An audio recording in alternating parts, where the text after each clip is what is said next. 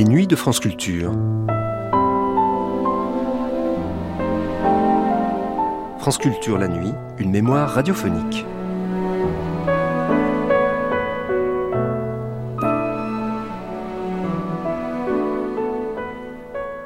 Pour la Saint-Valentin de l'année 2014, Martin Kenéen avait invité trois universitaires dont les travaux portaient sur les rencontres et la séduction.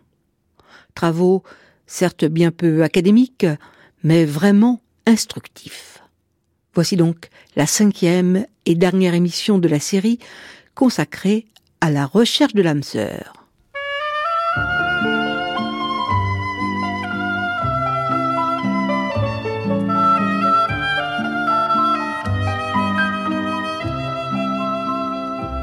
Dans un boudoir, introduisez un cœur bien tendre.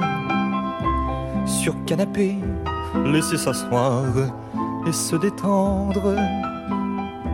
Versez une larme de Porto et puis mettez-vous au piano, jouez Chopin. Avec dédain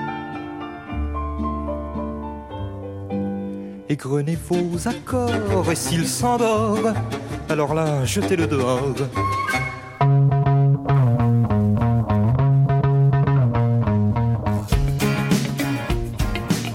Grand Amphi. La recherche de l'âme sœur, épisode 5. Aujourd'hui, vendredi 14 février, je vous annonce fièrement avoir trouvé l'amour à l'université. Dans les travaux académiques et néanmoins épicés de nos trois invités, l'anthropologue Mélanie Gourarier, le sociologue Fred Paillet et le philosophe Marc Parmentier. Et c'est aussi votre cas, chers auditeurs, si vous avez écouté Grand Amphi depuis lundi. Mais Déjà, le monde change, tempus fugit, et nos invités se tournent, avant même le dîner aux chandelles que certains d'entre vous ont promis à leur tendre moitié, vers d'autres sujets pour satisfaire leur appétit. Il faut cependant, avec ou sans eux, faire et parfaire l'amour, comme disait le poète Henri Pichette. Alors pour vous, euh, Mélanie Gourarier, vous qui vous piquez à présent de tests ADN de paternité dans vos recherches, dites-nous quand même, au prix peut-être d'un regard, un brin élégiaque jeté derrière votre épaule, quelles pistes de recherche restent ouvertes aujourd'hui après votre thèse sur les communautés de séducteurs? Oui, effectivement, je voudrais juste euh, expliquer comment je suis passée un peu de la communauté au test ADN parce que ça peut paraître étrange. En fait, euh, je me suis intéressée à la socialisation masculine et je me suis rendu compte que si ça passe par l'apprentissage de la séduction, une autre, euh, enfin quelque chose que j'ai rencontré sur mon terrain, c'était aussi la manière dont ils mobilisaient euh, leur paternité future, vraiment comme un horizon pour devenir euh, s'accomplir pleinement comme un individu masculin. Et c'est un peu comme ça que je suis arrivée sur la question de la paternité sur laquelle je travaille aujourd'hui. Mais alors aujourd'hui, pour ceux qui en resteraient aux communautés de dragueurs, ils sont un peu en perte de vitesse depuis quelques années. Alors je vous avoue que vous avez épuisé, essoré le sujet et jusqu'à ces acteurs de de la séduction? Non, je pense qu'un autre anthropologue, un, historien, un sociologue pourrait très bien travailler sur la communauté de la séduction très différemment de la façon de, laquelle j'ai procédé. Non, il reste, il reste tout à faire sur euh, euh, la masculinité hétérosexuelle. Il y a encore très peu de, de recherches. Dans le séminaire que j'anime sur les masculinités, je retrouve de plus en plus de jeunes étudiants qui sont animés par une envie de travailler sur les masculinités. C'est vraiment des, des, des, des objets émergents aujourd'hui euh, sur lesquels tout reste à faire. Marc Parmentier, à propos d'objets émergents, vous avez publié votre philosophie des sites de rencontres chez Ellipse, mais depuis euh, sont apparus, euh, par exemple, les pages Spotted sur Facebook, donc un courrier du cœur où les étudiants déclarent euh, leur flamme à leurs camarades d'école ou d'université, ou encore il y a beaucoup de publicité en ce moment pour Glidden, le site de rencontres adultères, le numéro un des rencontres extra-conjugales. Est-ce que vous y voyez matière à un nouveau tome pour vos recherches?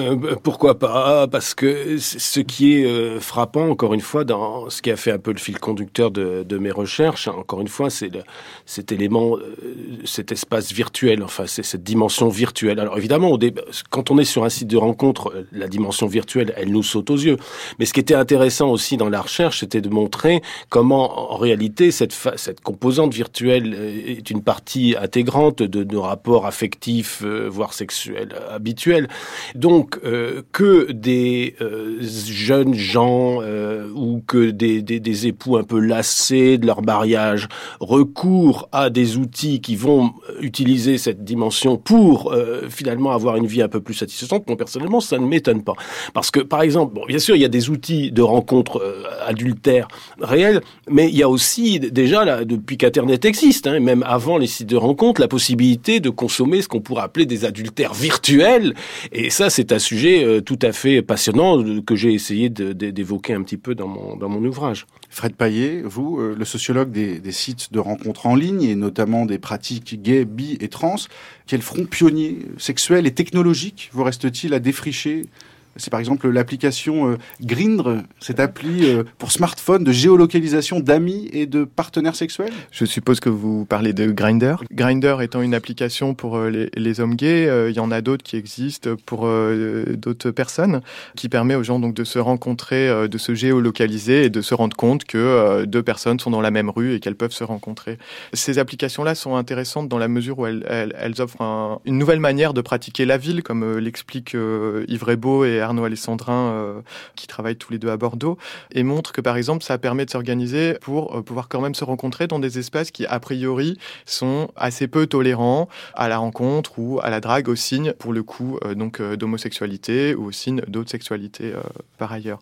Ce qui permet de, voir, et là pour le coup, c'est ce qui, me préoccupe actuellement, de voir que les technologies et les cultures techniques, les pratiques et les usages de, des, des objets technologiques et numériques en l'occurrence, sont extrêmement euh, liés aux rapports sociaux, qui soient euh, des rapports sociaux de genre, euh, de sexualité, de classe, de race. Est-ce qu'on peut parler à cet égard, à propos de, des rapports amoureux, sexuels, de, dans ces rapports sociaux, d'une dimension plus sauvage, plus brutale, qui serait dénudée en tout cas, et peut-être facilitée par la technique, l'outil informatique et l'Internet, ou les applis, les applications pour téléphone dont on parlait, et qui permettent une, une sorte d'instantanéité dans la consommation de la rencontre? Je réserverai euh, mon jugement à, ce sujet. Il y a beaucoup de discours qui sont produits, par exemple, pour, pour ce, ce, cette application-là, à l'intérieur de la communauté gay, mais aussi beaucoup à l'extérieur de la communauté gay.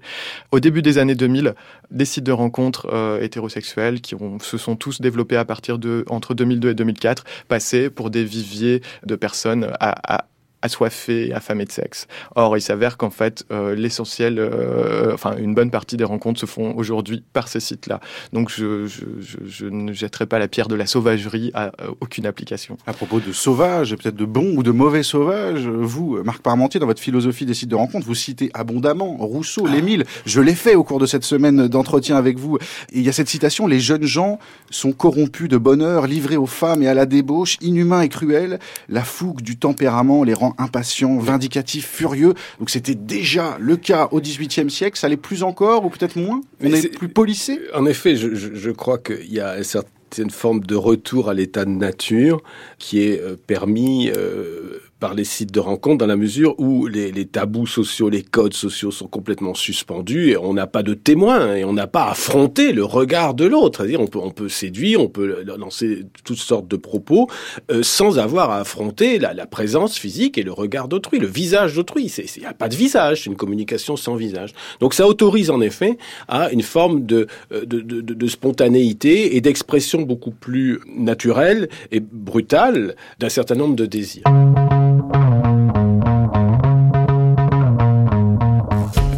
Merci beaucoup à tous trois, Mélanie Gourarier, Fred Paillet et Marc Parmentier. Je rappelle à nos auditeurs que Marc Parmentier, vous êtes l'auteur de La philosophie des sites de rencontres, publié chez Ellipse. Fred Paillet, très bientôt, euh, ou peut-être dès à présent, grâce à l'instantanéité des autoroutes de l'information, comme on disait autrefois, on peut découvrir dans la revue française de sciences de l'information et de la communication, revue en ligne, votre article Twitter en temps de controverse, les hashtags et le mariage pour tous. Coécrit avec Maxime Servu. Quant à Grand Amphi, eh bien, c'est fini. Plus de libido. Siendi jusqu'à lundi. Grand Amphi, la série estudiantine de Martin Kénéen et Julie Bérécy à la technique, Jean Richard Dufour, coordination, Anne-Catherine Lochard, commentaire réécouter podcast, franceculture.fr.